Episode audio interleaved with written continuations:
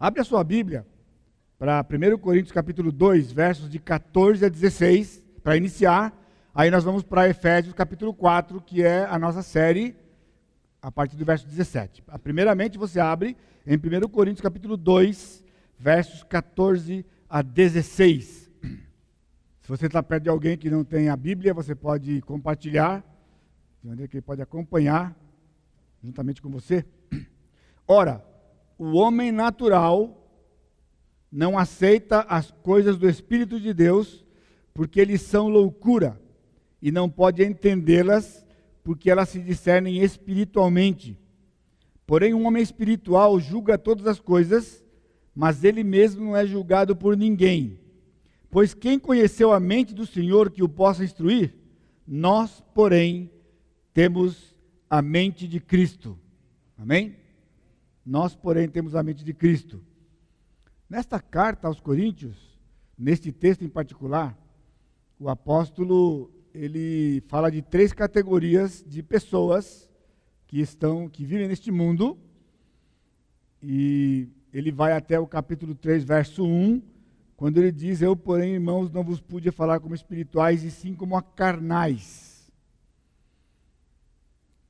Quando ele diz o homem natural, ele está falando de todo ser humano, quando nasce, ele é natural, ele é corpo e alma e espírito morto.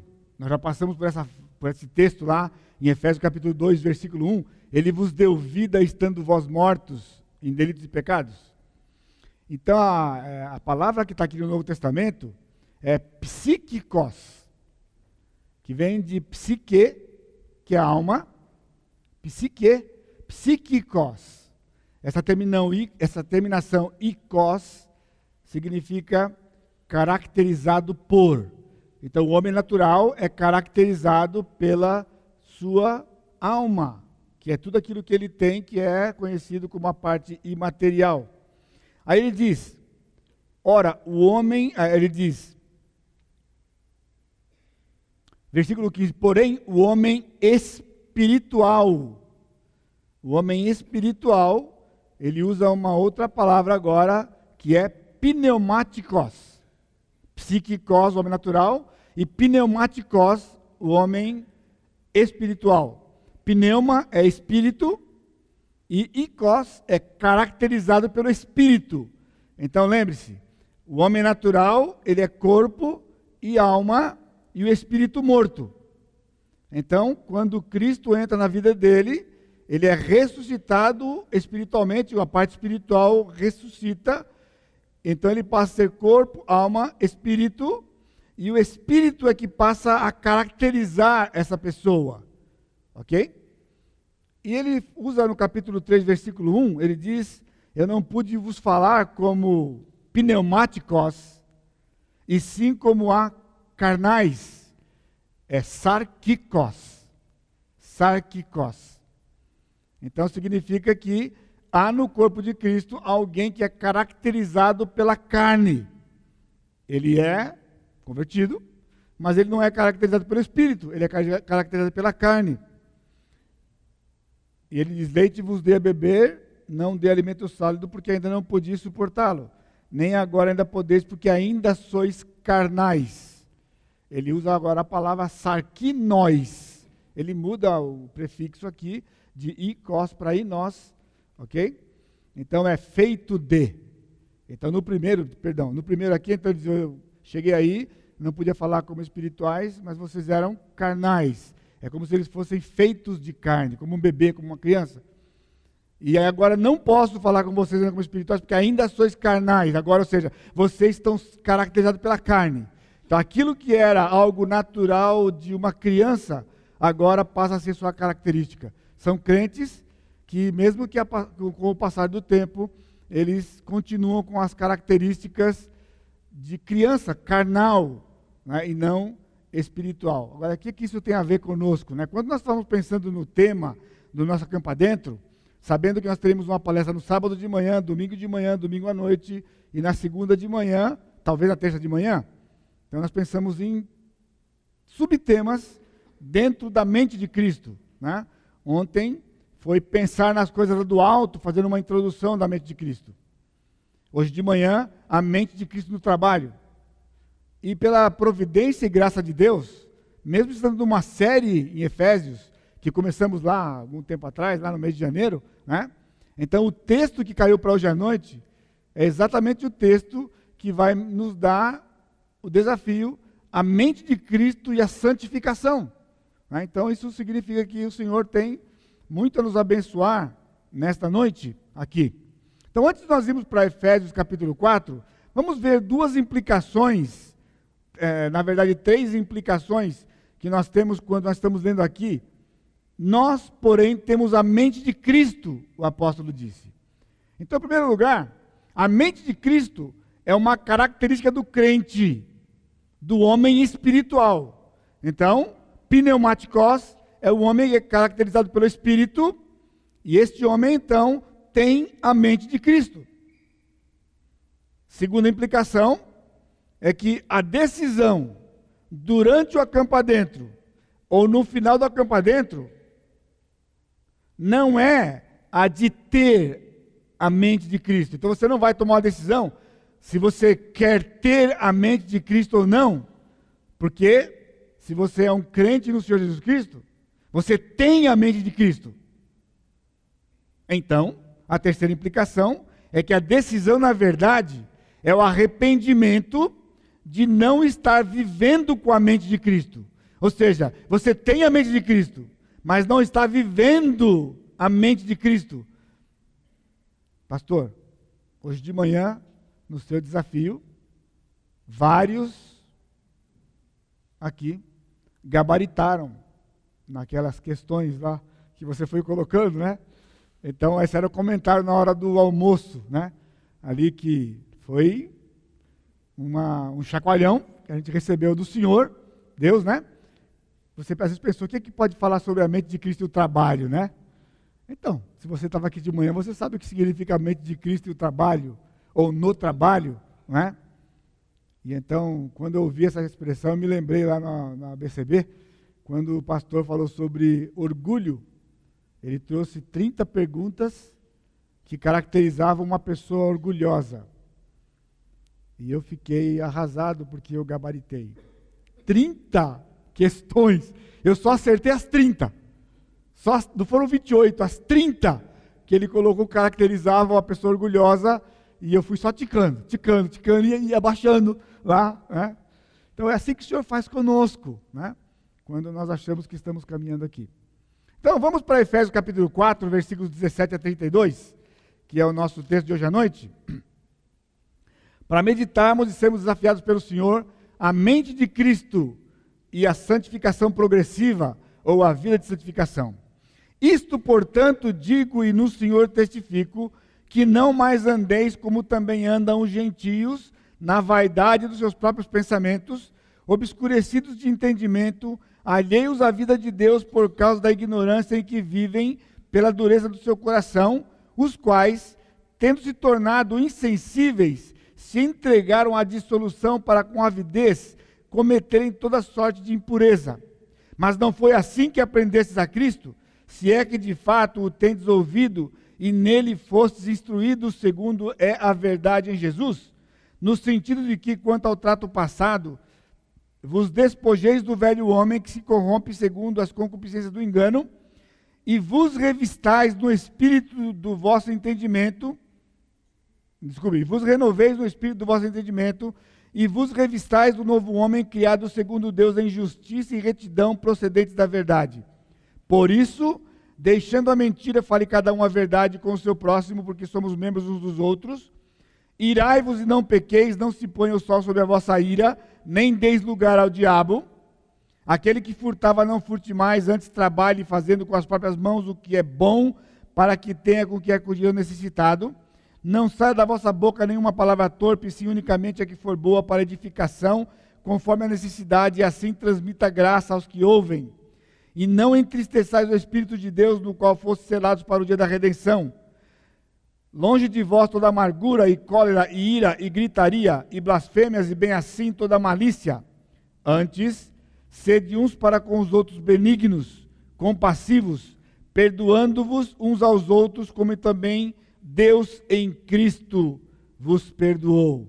Se você está atento aí, principalmente você, irmã, você já percebeu que essa é uma das, esta é uma das mutualidades que nós vamos tratar lá no retiro. Perdoando-vos uns aos outros, no versículo 32. Então, nós vamos ser desafiados nesse texto de 16 versos, que é o restante do capítulo 4, dentro da nossa série, com a mente de Cristo e a santificação progressiva.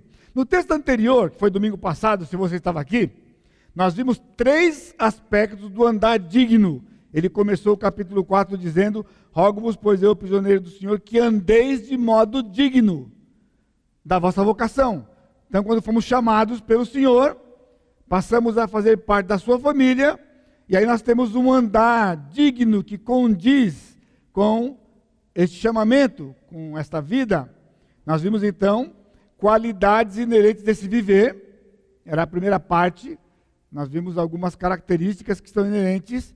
Depois nós vimos a unidade no corpo, que a igreja preserva, porque temos um só Espírito, um só Senhor, uma só fé, uma só doutrina, né, um só batismo, um só Deus e assim por diante. E nós vimos o papel, no finalzinho, o papel do crente no corpo, os dons que foram distribuídos e todos nós temos uma função. Somos membros, não é uma palavra casual. Membros é como corpo, membros do corpo, cada membro tem uma função. Assim é no corpo de Cristo, funções. Então, o capítulo 4, como nós vimos, inicia a parte prática do livro que é a aplicação dos três primeiros capítulos que nós já tínhamos estudado, que é a parte doutrinária. Então, na porção de hoje, o apóstolo Paulo contrasta o viver digno com o viver anterior à salvação, para o qual ele usa o termo gentios, versículo 17 novamente. Isto, portanto, digo e no Senhor testifico que não mais andeis como também andam os gentios. Se você observar também, quando ele diz portanto, ele está dizendo que essa porção que está na frente, 17 a 32, ele é uma conclusão ou uma aplicação do que está nos versículos de 1 a 16. Depois de ter falado sobre aquelas três, os três aspectos do andar digno, agora ele vai destrinchar isto, ele vai ampliar isto, e esses versos 16 restantes, ele vai nos trazer a, a diferença do viver do crente com, a, com o seu viver antes que Cristo fosse, foi parte da sua vida. Ok? No versículo, no versículo 22, ele usa um outro termo, no sentido de que, quanto ao trato passado. Então, trato passado é sinônimo de gentios. Trato passado é o trato que você tinha, era o trato que você vivia antes que Jesus fosse Senhor da sua vida. De novo, ele está fazendo um contraste usando essas duas expressões que nós vamos é, explorar hoje à noite. Então, o trato passado é que vos despojeis do velho homem, que é o trato passado. Lá no passado, você era governado você era caracterizado pelo velho homem. Gentios, velho homem. Ok? Nós conhecemos isto como santificação progressiva. Uma das matérias do curso de aconselhamento é justamente a santificação progressiva, ou seja, o aspecto presente no desenvolvimento espiritual contínuo. Se você lembra dos nossos seis Ds, o primeiro D é dependência da graça, o segundo é desenvolvimento espiritual contínuo, a santificação progressiva. Todo crente ou toda pessoa, quando ele se rende ao Senhor, ele passa a ser, ter agora o Senhor como o Senhor dele, ele passa a ser um servo do Senhor, e então ele começa um processo de santificação, é uma separação progressiva das coisas do mundo, do velho homem, para se tornar cada vez mais parecido com o Senhor Jesus Cristo. O texto de hoje está naturalmente dividido em duas partes. Versos 17 a 21, nós temos o contraste entre a santidade ou a santificação e a dissolução. O que é a dissolução? Dissolução é aquilo que caracteriza um homem sem Cristo. É o que está aqui. E na segunda parte, versos de 22 a 32, que é a maior porção, nós temos seis exemplos práticos deste contraste que estão definidos pelo termo despojar e revestir. Despojar e revestir. Portanto, a vida de santificação progressiva é oposta à do velho homem. Ela é oposta ao do velho homem e alcançada pelo despojar e revestir no viver diário. A vida de santificação progressiva é oposta à do velho homem e alcançada pelo despojar e revestir no, no viver diário. Então, você que nos visita, você que talvez não chegou ao ponto ainda de reconhecer que Cristo é Senhor e ter isso como uma coisa pessoal, que Cristo é o seu Senhor. Né? Então não queria que você ficasse ofendido absolutamente de forma alguma, porque nós temos uma terminologia né, bíblica e algumas que são decorrentes da teologia, da, da, da, do ensino bíblico, como um título para caracterizar a pessoa antes de Jesus. Né? E às vezes os termos, os termos são agressivos, nós estamos ao longo dos tempos procurando, cada vez mais procurando um termo que seja menos agressivo, né? mas a gente não pode mudar o termo bíblico, então a gente tem que fazer essa, essa, esse preâmbulo para você, né? para não desligar, você não desligar e dizer, eu venho aqui visitar a igreja, o pastor fica me ofendendo, né? falando que eu sou isso aí, na verdade. Né? Então, por exemplo, eu vou usar na, na primeira parte aqui, o termo incrédulo. Né? Incrédulo. Mas eu não sou incrédulo. Eu creio em alguma coisa. Sim, mas incrédulo é, o, é uma pessoa que não crê do jeito que está na Escritura. Então, do jeito que está na Escritura, a pessoa que crê do jeito que está na Escritura é crente. Então, crente não é aquele que faz parte da Igreja Batista Maranata. Crente não é aquele que é da Igreja Presbiteriana. Crente não é aquele que é da. Não, crente é aquela pessoa que crê exclusivamente naquilo que está escrito na Bíblia. E já aplicou aquilo para sua vida pessoal, ele crê que Cristo é Deus. Essa é a base. Se não crê que Cristo é Deus, não tem acordo. Então, primeiro, crê que Cristo é Deus. Ele é o próprio Deus. E que ele foi o resultado dos mortos pelo Pai. Então você é salvo. Então você é o crente. Então, se você não creu que Cristo é Deus, se você ainda não chegou ao ponto de crer nos princípios da escritura da Bíblia, então, de acordo com a Bíblia, você é um incrédulo. Está entendendo? Eu não estou dizendo que você não crê em nada. Eu estou dizendo que você não crê, como a Bíblia diz, a respeito das coisas espirituais.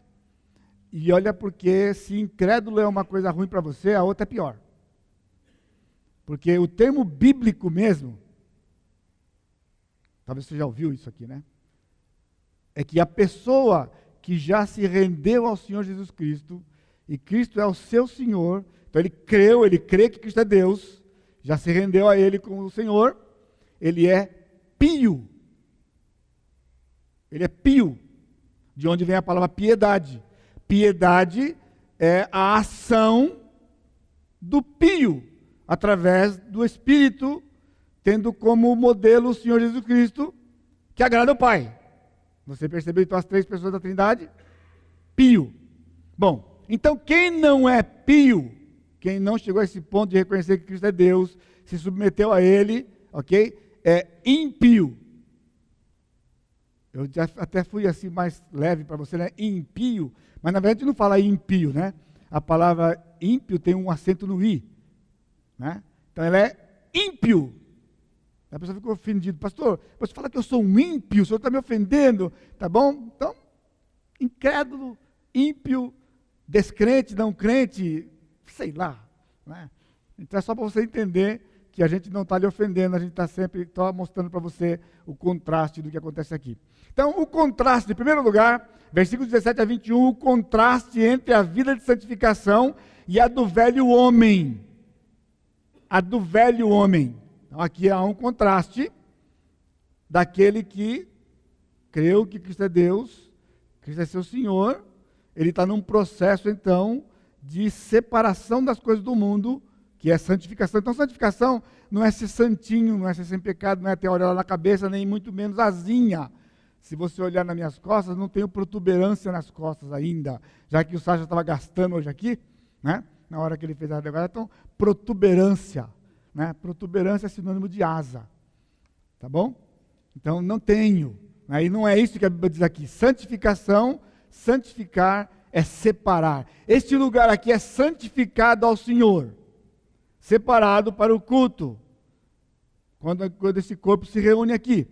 Quando o corpo não reúne para prestar um culto ao Senhor, ele é um salão. Ontem o pessoal estava jogando basquete aqui, que alguns não me escutem, né? Amanhã vou jogar de novo basquete aqui.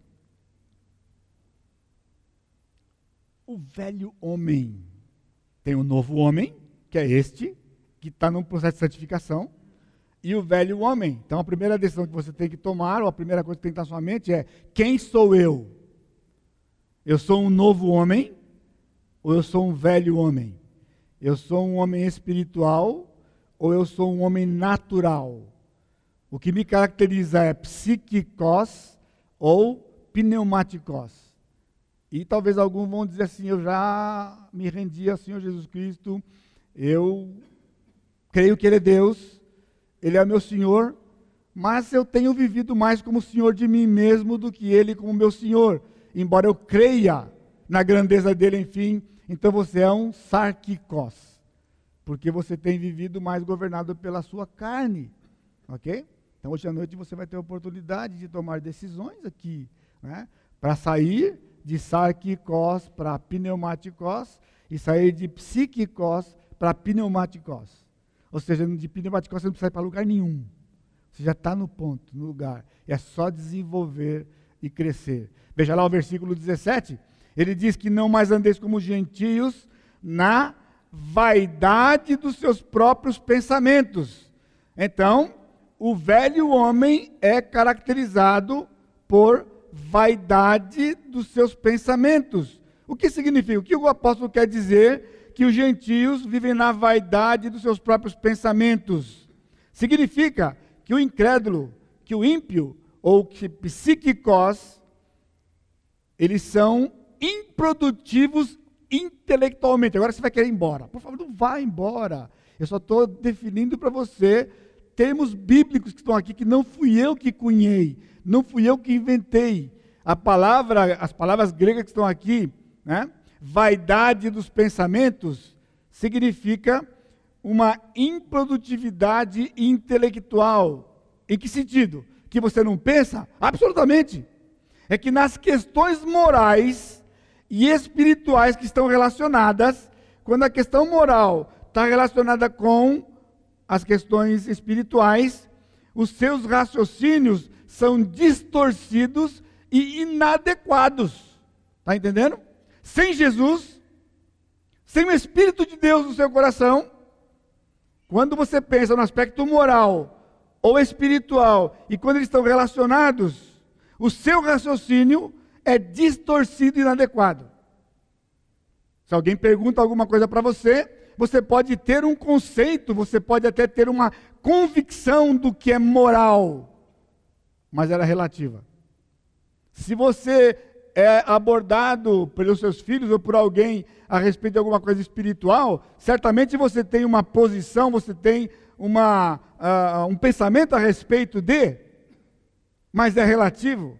Ou seja, do ponto de vista bíblico, é distorcido, ele é inadequado.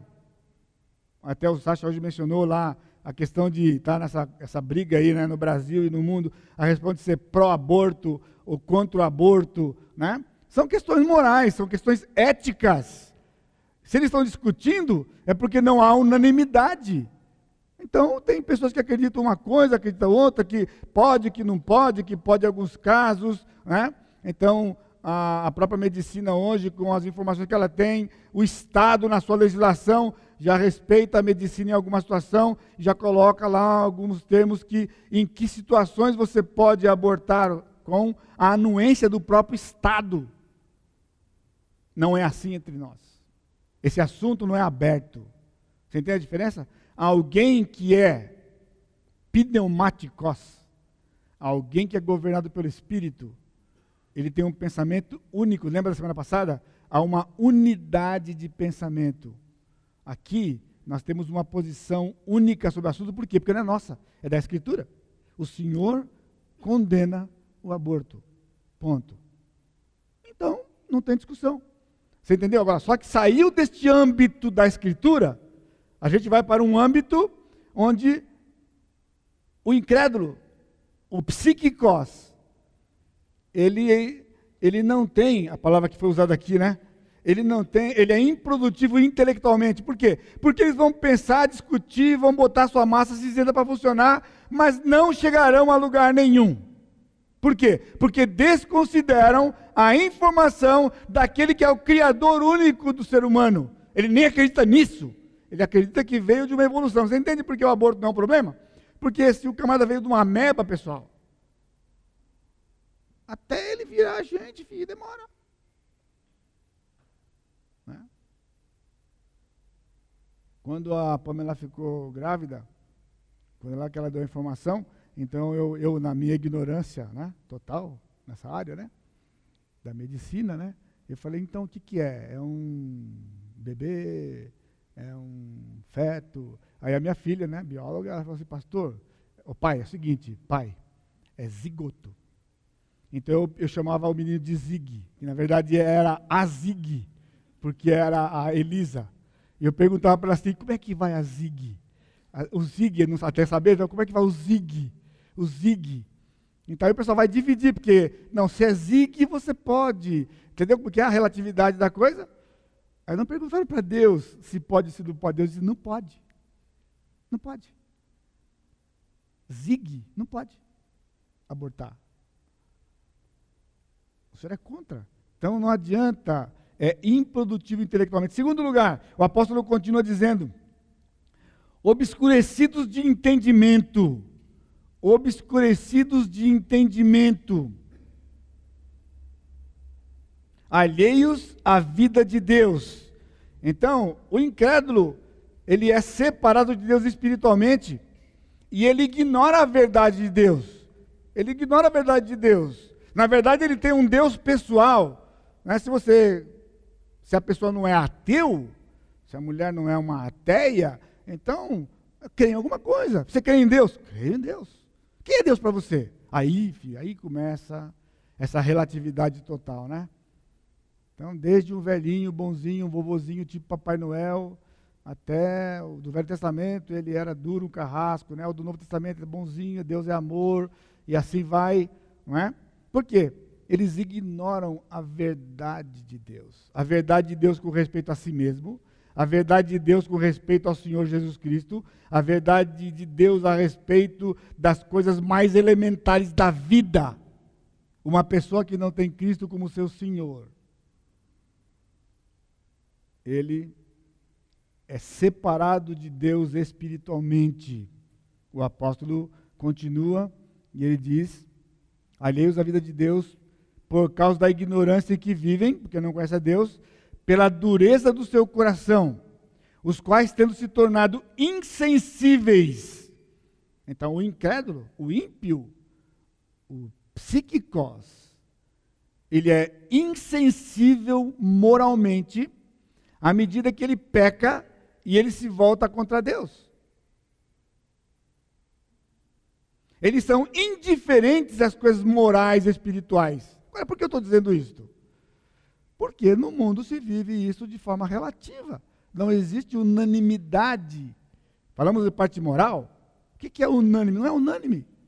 As pessoas, o mundo se divide, às vezes por causa da cultura, uh, por causa de, de, passado de família, ou por questões pessoais, ou até por resultado do que estudou aqui. Então eles se tornam insensíveis moralmente. O que é ser sensível moralmente? É vir para a Escritura e entender aquilo que Deus coloca como padrão moral, a pessoa do Senhor Jesus Cristo moralmente, os princípios morais que estão no Velho Testamento e no Novo Testamento. Então, o pecado é, sobretudo, contra Deus. Nós não somos indiferentes às coisas morais e espirituais. Nós levamos em conta essas coisas. Nós não somos perfeitos. Por isso o Senhor nos deu solução para quando transgredimos os princípios, quando cometemos pecado contra Ele. Nós não somos indiferentes. Quando um incrédulo comete o pecado, o que ele faz? Ele justifica o pecado. Ele abranda o pecado. Adultério é um caso. Entendeu a diferença? Adultério, a Bíblia fala adultério. Agora, se a pessoa não está curvada à Bíblia, é um caso. Porque aí é um negócio mais. Né? A, a Bíblia fala de roubo, de furto, roubo. Né? O incrédulo fala que é apropriação indébita. Que é a apropriação indevida. Isso porque alguns falavam que era tomar emprestado, para depois devolver. Eu não roubei, eu tomei emprestado. Né? Roubo. Roubo. Deus não é relativo, ele é absoluto. Então a diferença entre a santificação e o velho homem. Então, quando nós éramos velho homem, ó pessoal, dica para você: tá chegando dia Quarta-feira, dia 1 de março, começa a entrega da declaração de imposto de renda. Certo? Então, então, pastor, mas esse ano não vai ser problema, porque o que esse povo rouba lá naquele lugar lá? Você não tem noção, pastor. O que, que é isso aí? Entendeu a relatividade? Você vê o que, que é o pensamento do incrédulo a respeito do aspecto ético moral que na verdade é espiritual. Por quê? Porque Jesus disse: dá a César o que é de César. Dá a César o que é de César. E a Deus o que é de Deus. E ele continua, e ele diz, versículo 19: os quais, os quais tendo se tornado insensíveis, ele diz: se entregam à dissolução para com avidez cometerem toda sorte de impureza. Bom, enquanto nós estamos aqui, espalhados pelo nosso país, desde ontem, e alguns lugares desde há muito tempo, está acontecendo toda uma festa. Você sabe o que significa dissolução com toda avidez, com avidez. Avidez é empenho é empenho. Tem pessoas que estão se preparando, artistas, pessoas famosas, estão se preparando já há alguns meses para modelar o seu corpo. Eu estava no, no, no, médico esperando, na sala de espera de um médico, que estava passando uma reportagem. E eu não sabia o que eu fazia, se eu ficava ali, se eu levantava, se eu saía, se eu pedia para a moça desligar o negócio, porque o negócio começou a descambar, descambar, e eu falaram de carnaval, carnaval, eu estava tão inocente ali de carnaval, aí começaram a entrevistar pessoal lá que está fazendo exercício na academia, e fica por aqui, pessoal, você não precisa saber de nada do que, estavam fazendo lá. Se preparando, porque depois, quando for para a pista, né, vai ficar sambando, dançando, e tem que fazer, compreendeu como que é? Toda sorte de impureza coisas que a gente nunca imagina, não, nunca imagina. Porque a mídia, pessoal, só passa o que pode. E o complicado é o que não pode passar na mídia, por causa da censura. Mesmo com tudo que nós temos de liberdade hoje, eles ainda podam certas coisas de tão feio que é a coisa. Nesse momento. Eu conversava essa semana. Você lembra da história bíblica de Sodoma e Gomorra? O Senhor destruiu aquelas duas cidades. E desde então, isso foi em 2100 antes de Cristo. 2100 mais 2017, 4.100 e poucos anos atrás. O Senhor destruiu aquelas duas cidades. E desde então, não há nenhuma possibilidade de vida naquele lugar. É onde está o Mar Morto hoje. Ali ao redor do Mar Morto, essas duas cidades. Sabe o que eu digo para você? Que se os habitantes de Sodoma e Gomorra viessem no Brasil, em São Paulo e Rio de Janeiro, nesta época do ano, eles vão ficar corados de vergonha. Os habitantes de Sodoma e Gomorra vão ficar corados de vergonha, de constrangimento por aquilo que acontece no nosso país nessa época aqui. Então a pergunta é: por que Deus não destruiu ainda Nova York, São Paulo, Rio de Janeiro? Sabe por quê?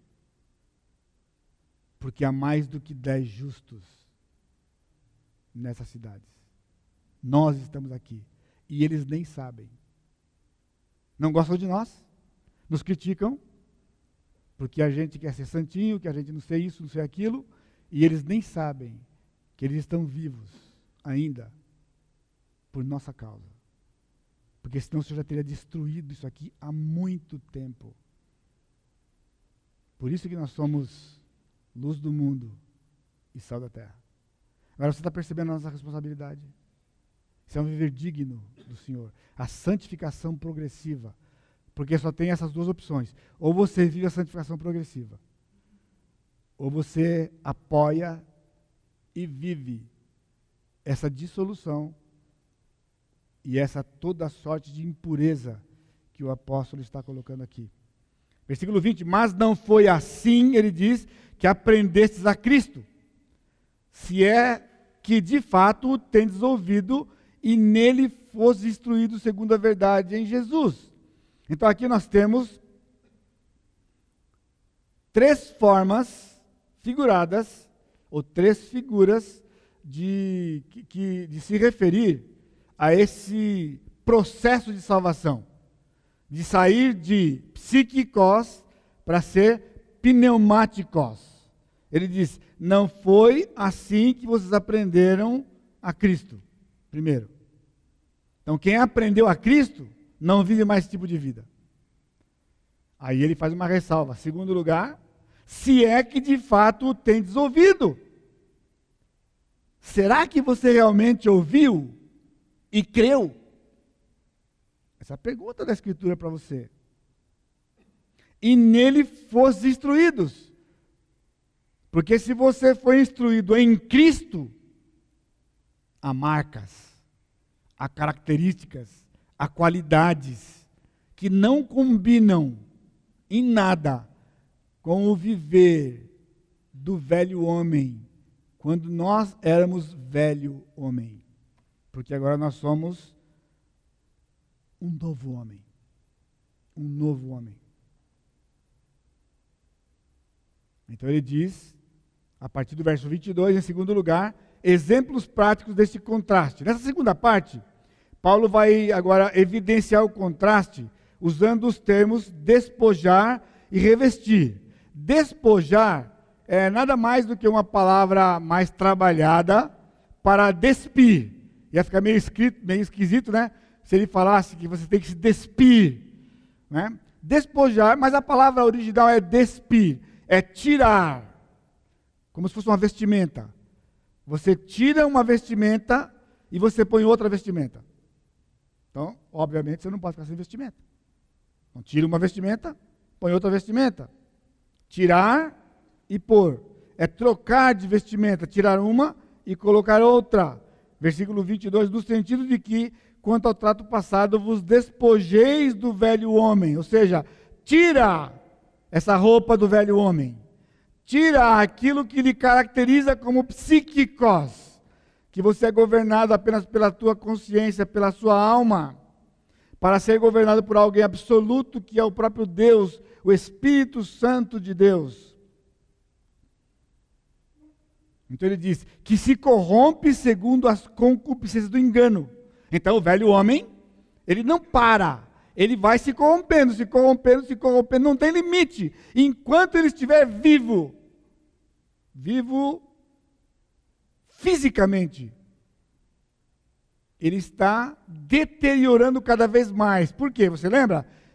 O psiquicos é alguém que é caracterizado por ter alma e corpo, mas o espírito morto. Então significa que espiritualmente é morto. Sabe o que acontece com o morto? Quando vai passando o tempo? Ele vai apodrecendo. Ele vai cheirando mal. Ele está dizendo aqui, ele se corrompe continuamente. Continuamente vai se corrompendo. Não tem fim. Não tem fim. Até quando ele for ressuscitado no futuro, para ser lançado no lago de fogo que é o destino eterno daquele que não se curvar diante do Senhor Jesus Cristo como Senhor. Então, quem não se curva diante do Senhor Jesus Cristo como Senhor, já está, já está, não curva, ele já está curvado diante do diabo. Nós já vimos isso lá no começo, na parte doutrinária de Efésios. Então, vamos ver os exemplos práticos aqui. Então, ele diz assim, versículo 23: E vos renoveis no espírito do vosso entendimento uma renovação constante. Então, aquele que é espiritual, ele nunca chegou no ponto máximo. Não importa quanto tempo de crente você tem, você continua se renovando, essa é a ideia. Por isso que você vem aqui no Acampa Dentro, por isso que você vem no culto, por isso que você vem na escola dominical, por isso que você lê a sua Bíblia em casa, por isso que você vai no pequeno grupo. Enfim, por que você vai lá? Porque você precisa alimentar o espírito. Esse espírito é renovado constantemente pelos efeitos poderosos da Escritura, da palavra do Senhor.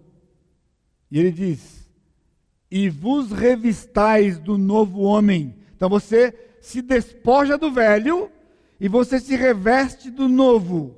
Você põe a roupa do novo. Esse novo é criado segundo Deus. Como? Em justiça, retidão, procedentes da verdade. Você viu o contraste? O velho homem caracterizado por improdutividade intelectual, ignora Deus, ou seja, é separado espiritualmente, são insensíveis moralmente e são depravados da sua conduta. Agora, o novo homem, ele se reveste do novo homem, criado segundo Deus, em justiça, retidão, procedentes da verdade. Vamos ver, versículo 25, exemplos práticos. O primeiro exemplo que ele dá é mentira versus verdade. A mentira é característica do velho homem e a verdade é característica do novo homem. Ele diz: "Por isso, de novo, por isso que depois do que ele falou do versículo 17 a 24, com, contrastando os dois, a vida de santificação e a do velho homem, ele diz: "Então, por isso, deixando a mentira, fale a verdade." Espera aí. Isso aqui que Paulo está dizendo aqui, né? Se você deixar mentira, você não já está falando a verdade? Não. O coração do homem, o nosso coração é tão corrupto de que é possível não mentir e não falar a verdade. O homem consegue arrumar uma brecha no meio dos dois e viver ali num lugar confortável. Eu não estou mentindo, então porque eu não está mentindo, Tá bom. Deus fala para mim não é suficiente. Você não mentir não é suficiente para mim. Ou seja, se você é caracterizado pelo Espírito, não basta não mentir. Tem que falar a verdade. Você já conviveu com uma pessoa nebulosa? Então, o que é uma pessoa nebulosa? Então, a pessoa nebulosa, Nebulosa é quando você vive no, na neve, no meio da, de noite, na, desculpa, no, no vapor ali, na, na névoa, né?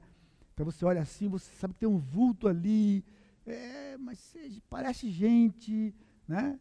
Mas você não sabe o que, que é, porque a, aquele aspecto nebuloso impede você que você enxergue com clareza. Que é aquela pessoa que você conversa com a pessoa, a pessoa vive assim, ó. Até, como é, Sasha, como é que ele anda mesmo? Você podia fazer melhor que eu aqui, porque domingo de manhã você fez, hoje você fez tanta coisa aqui. Então, camarada, como é que é? Como é que é? Todo, todo, é, né? Humano, uma, como é que é, Sasha? Mano, mano. Cara nebuloso. Ele fala. Você lembra do Patropi? Quem vocês é da minha época, né? Patropi. O pessoal novo aqui não sabe o que é Patropi, tá bom, pessoal? Depois você procura na internet lá, no Google, o que é Patropi, né? Então ele falava de um jeito que ele falava, mas não falava. Ô meu, ô meu, ô meu. Não falava nada. Nada. Ou seja, está mentindo? Não. Está falando a verdade? Não. Você quer ver? O que o diabo disse para a mulher no jardim? Ele diz: Você não vai morrer. Porque no dia que você comer, você vai ser igual a ele, conhecedora do bem e do mal. Pergunto eu, responde você. O diabo estava mentindo? Que ela seria igual a Deus, conhecedora do bem e do mal? Não, era uma verdade. Ah, não era mentira. Mas o que, que era a questão? Ele não falou a verdade para ela.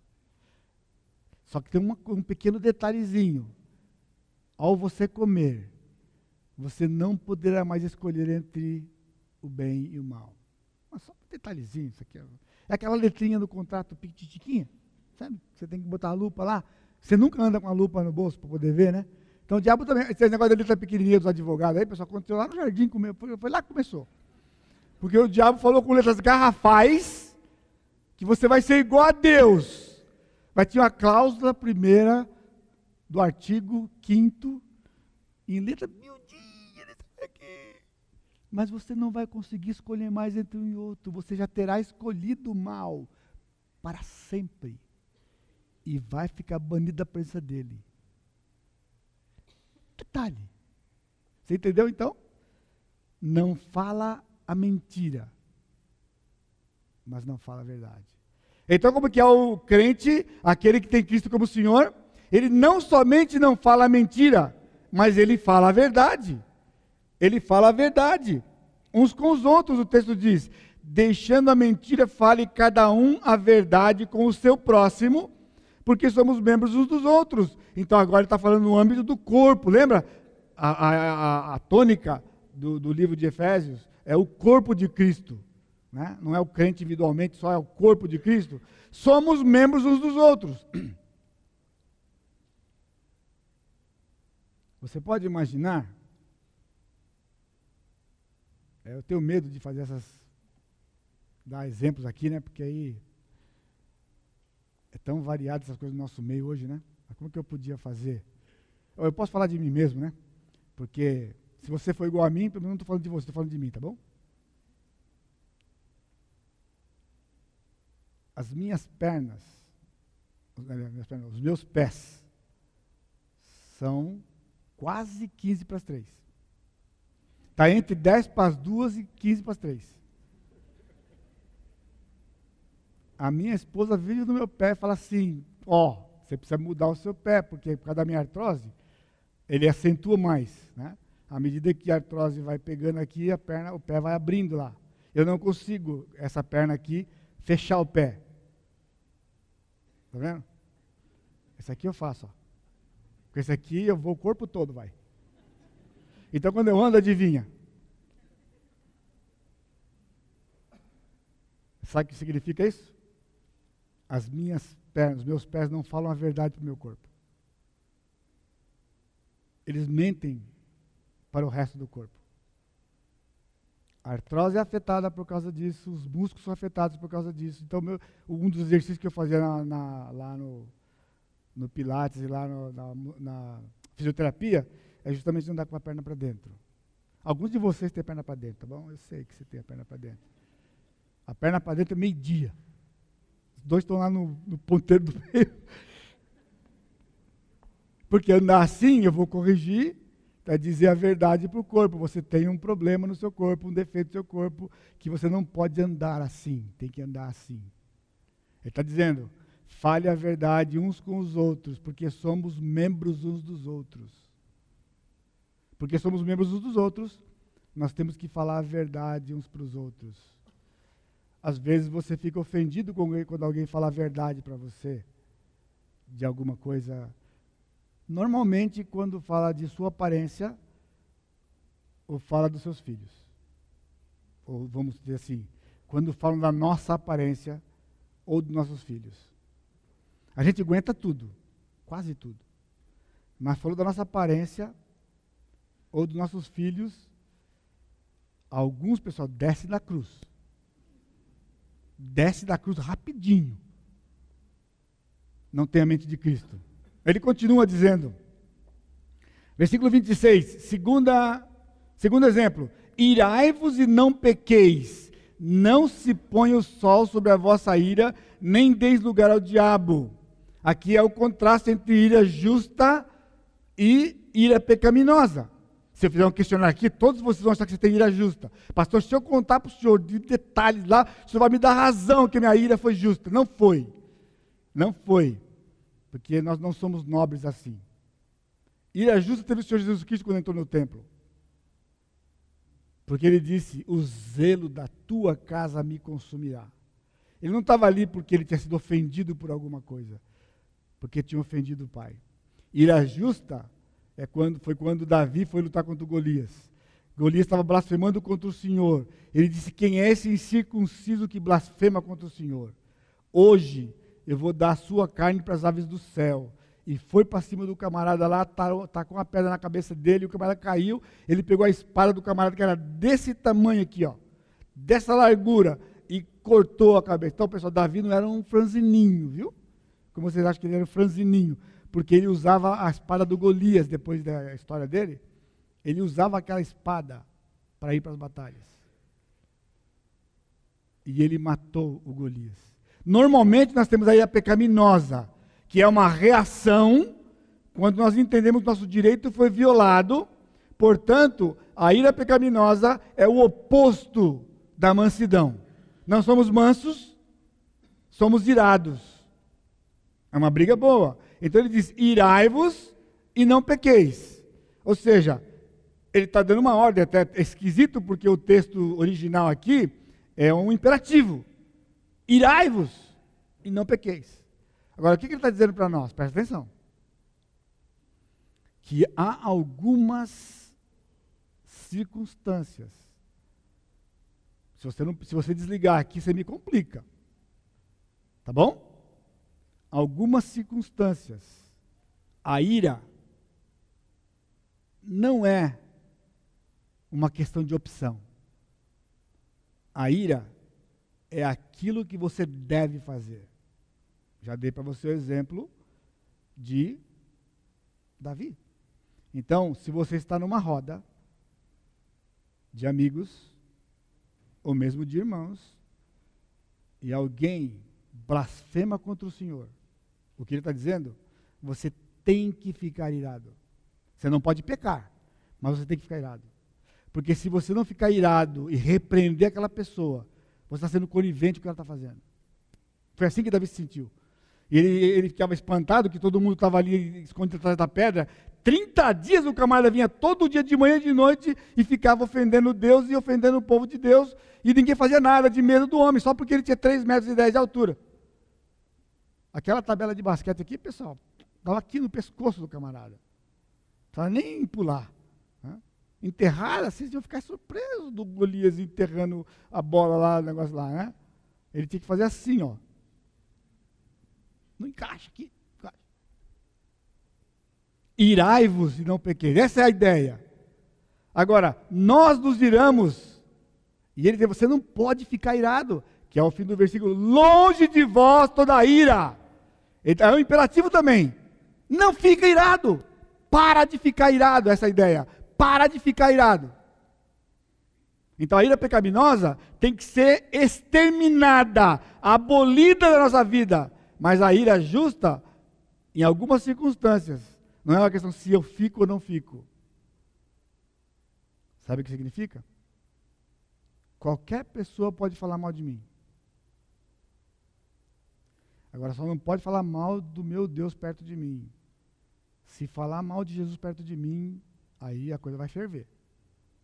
Agora lembre-se, mas não me dá direito a pecar. Então eu não posso esmurrar essa pessoa. Você falou de Deus, você não pode falar de Deus, você tem mais dois dentes, para aqui, porque você falou do Espírito. Não, não é assim. Mas eu tenho que repreendê-lo. Eu tenho que repreendê-lo. A ira vai ser não uma ofensa, vai ser uma repreensão severa para uma pessoa que falou mal de Deus. Você entende a diferença? Pode falar mal de mim, porque se ao falar mal de mim eu ficar irado, essa ira é pecaminosa, porque é uma reação de ter falado mal de mim. Agora, se falar mal de Deus, para mim, não é uma reação pecaminosa. É uma ação exigida pelo meu Deus, que me mostra, que mostra que eu estou sintonizado com Ele e com Sua santidade, mas não me dá direito ainda de pecar. Vamos lá? Versículo 27. Então, dizendo, não deis lugar ao diabo, né? Então, lógico, porque se você pecar, está dando lugar ao diabo. Aquele que furtava, não furte mais.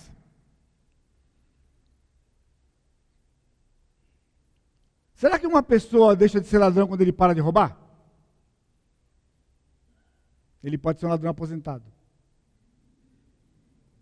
O cara rouba um banco, um milhão de dólares, e decide que nunca mais ele vai roubar na vida dele. Ok? Nunca mais eu vou roubar. Me aposentei. Agora não sou mais ladrão. E vai gastar um milhão de dólares o resto da vida dele. Ele é ladrão. Olha como está no texto aqui. Então, essa é a diferença da velha natureza e da nova natureza. Na nova natureza, ele diz: aquele que furtava na, nova, na velha natureza, na nova natureza, não furte mais. Primeiro passo. Então, para você estar recuperado, passos. Primeiro passo, não furte mais. Segundo, antes, ao contrário de furtar, trabalhe com as próprias mãos. Então, alguém que roubava, para de roubar e não começa a trabalhar, ainda é ladrão. Estou complementando aí no vácuo do Sacha aqui. Então, camarada, você está entendendo? Roubava, para de roubar mas não trabalha, é ladrão. Do ponto de vista de Deus, é ladrão. Porque ele diz: antes trabalhe, e detalhe, com as próprias mãos. E agora eu não posso apelar, tá aqui, como é que eu faço agora aqui? Não pode ser empresário. Porque ele tem que trabalhar com as próprias mãos. Ele não pode ser que alguém que recebe do trabalho de outra pessoa que faz para ele, mesmo que é uma comissão. Olha, isso é sério, pessoal. Se ele furtava. Entendeu a diferença? Não estou dizendo que você não pode ser empresário.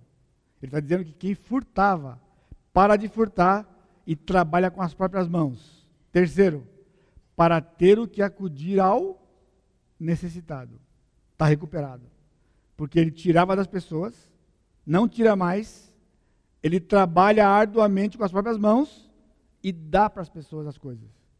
Você entendeu o processo de Deus? Para não roubar.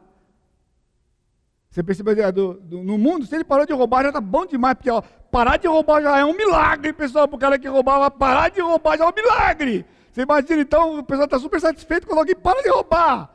Olha só que nível. De Deus não. De Deus não. Para de roubar. Começa a trabalhar arduamente e começa a ajudar pessoas. Aí está recuperado.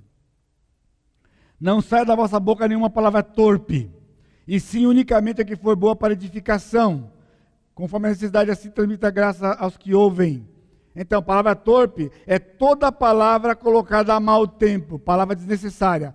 Há um propósito, eu tenho lembrado você que palavra torpe, pessoal, não é palavrão. Palavrão é um pecado descarado. A palavra torpe é a palavra mais legítima que você pode imaginar colocada a mau tempo. Seu filho apresenta para você um trabalho que ele fez na escola, ele chega todo orgulhoso e mostra, olha papai que lindo. Você fala, ah tá, mas você viu esse detalhezinho aqui? Dá uma arrumadinha aqui, filho. Palavra torpe.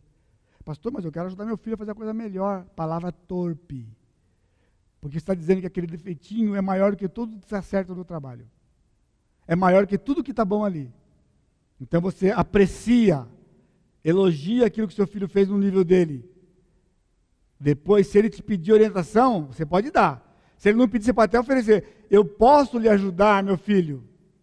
Só depois que você elogiou, depois que você reconheceu o que ele fez, você pode pedir permissão para ele, para falar para ele. E aí dizer para ele aperfeiçoar aquilo. Entendeu a diferença? Então, o negócio de eu quero ajudar, para Deus não serve. Intenção não serve. Você falou, né? a esposa prepara um jantar bonito, caprichado, lá, comida caprichada para você, tá, arruma a mesa, luz de vela, bonitinho, você dá a primeira garfada, hum, tá sem sal, meu amor. Meu amor. Que meu amor, pessoal, você acaba de fazer um estrago.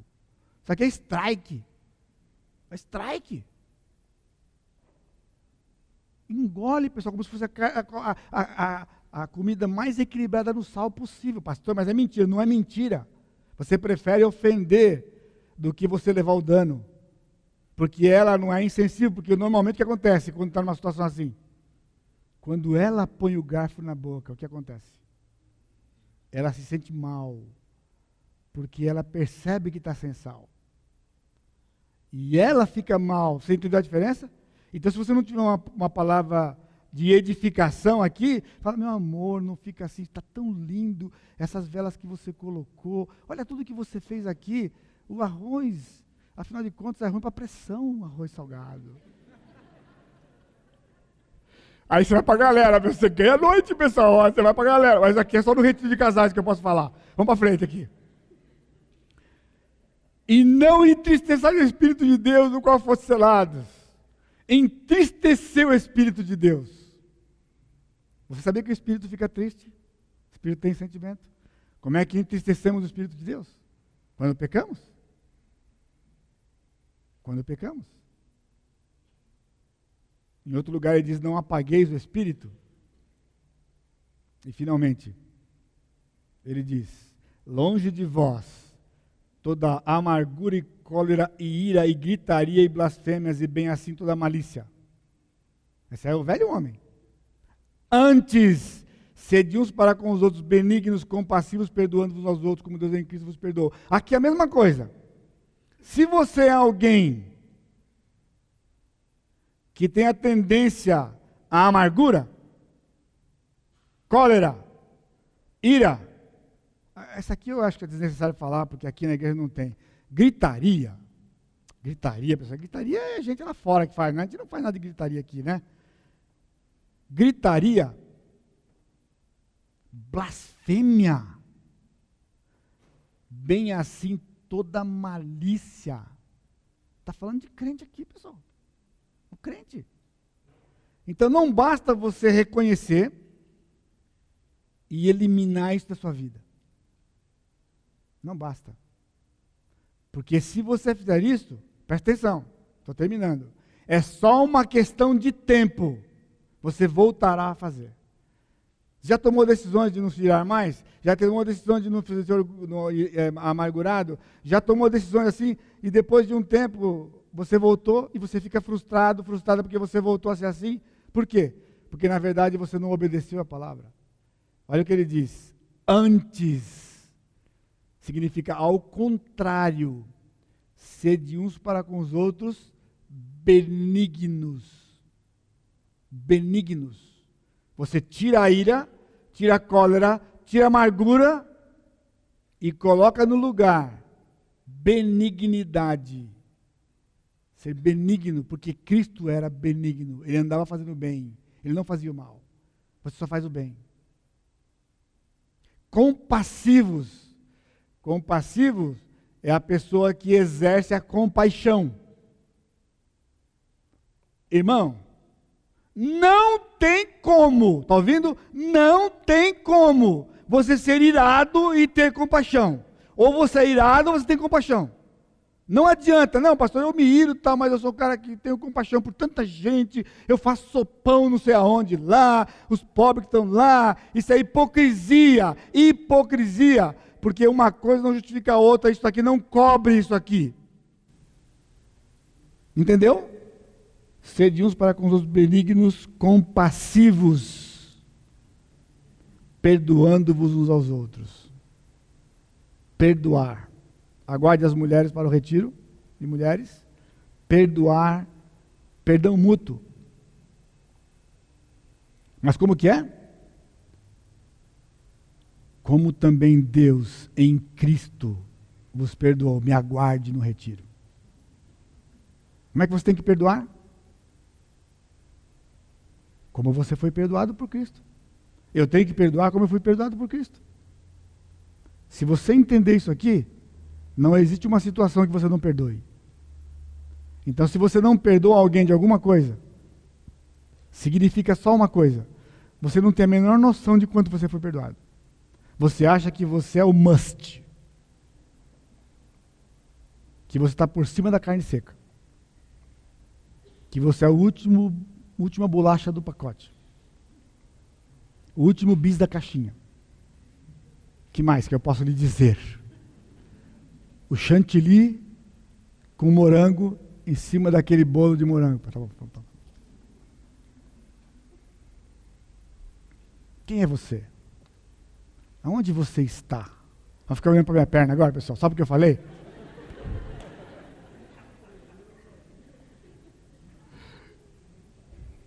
Eu não posso mais andar agora no meio de vós. Quem é você? Três possibilidades: psíquicos, pneumáticos, sárquicos. Ou você é caracterizado pelo espírito, ou você é caracterizado pela sua alma, pela sua consciência, ou você é caracterizado pela sua carne. Se você está aqui hoje à noite e você não lembra um tempo, um dia, em qualquer tempo, que você tenha reconhecido que Cristo é Deus, que você é um pecador, uma pecadora, já tem um Senhor sobre você que é o diabo. E peça a graça dele para trocar de Senhor, para que ele seja seu Senhor e você tenha entregado sua vida para Ele, você é psíquicos. Não é você que decide, você é psíquicos. E tudo que você faz e que você vive é baseado em você mesmo, como você interpreta as coisas, mas não serve para Deus, porque o pecado está aí. E Deus é extremamente, totalmente, completamente santo e não pode conviver com o pecado. Agora, se você está aqui e você lembra um dia lá atrás, quando você confessou Cristo como seu Senhor, mas por alguma razão, daquele tempo para cá, quando você observa a sua vida hoje, você percebe que você tem vivido para satisfazer os desejos da sua carne. Você toma suas decisões. Você faz as coisas que agradam você. Você procura fazer o melhor que você pode, mas sempre olhando aquilo que traz prazer para você. Você é sarquicos. Então hoje à noite, você pode dizer para o Senhor Jesus Cristo: Reina no meu coração. Eu quero viver caracterizado pelo Espírito de Deus. Não quero mais viver pela carne. Na parábola de Jesus, esta é aquela semente que foi colocada no espinheiro. Que sufocado, lembra? Sufocado?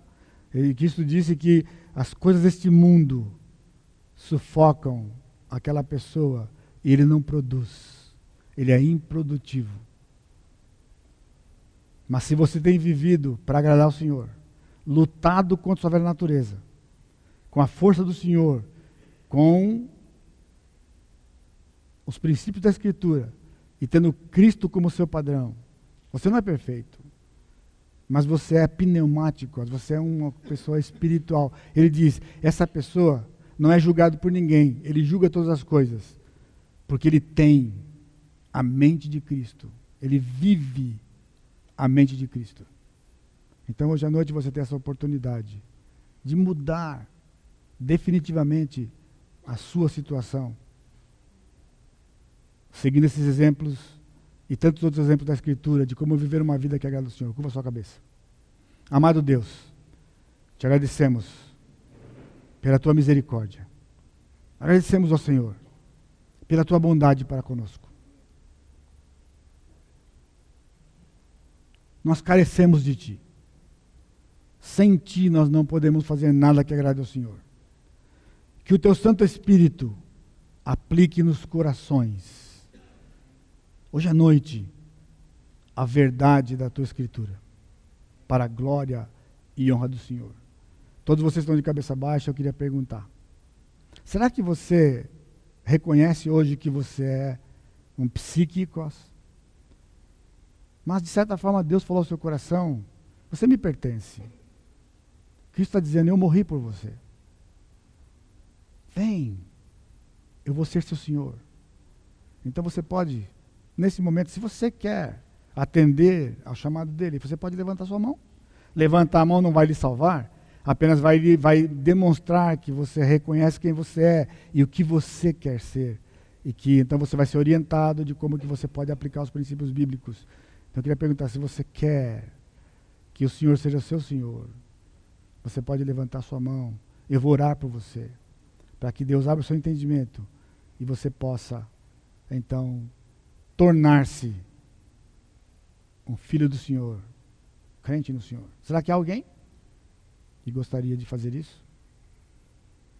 Talvez você, meu irmão, que reconhece que você tem vivido na carne, não tem sido produtivo, e você quer mudar essa realidade da sua vida, para viver uma vida caracterizada e submissa ao Espírito Santo de Deus. Quero incluir você nessa oração. Alguém? Crente no Senhor? Amém. Deus abençoe. Amém. Deus abençoe. Amém. Louvado seja Deus. Amém. Deus abençoe. Amém. Amém. Pai bendito, o Senhor vê as mãos levantadas, mais do que isso, o Senhor vê o coração. Que o Senhor possa agir conforme a tua vontade, para a tua glória. Que a graça do Senhor Jesus Cristo, o amor de Deus Pai e a consolação do Espírito Santo seja com todo o teu povo, hoje e sempre. Amém, Senhor. Amém. Deus abençoe, irmãos. Obrigado pelo seu tempo, obrigado aos visitantes mais uma vez.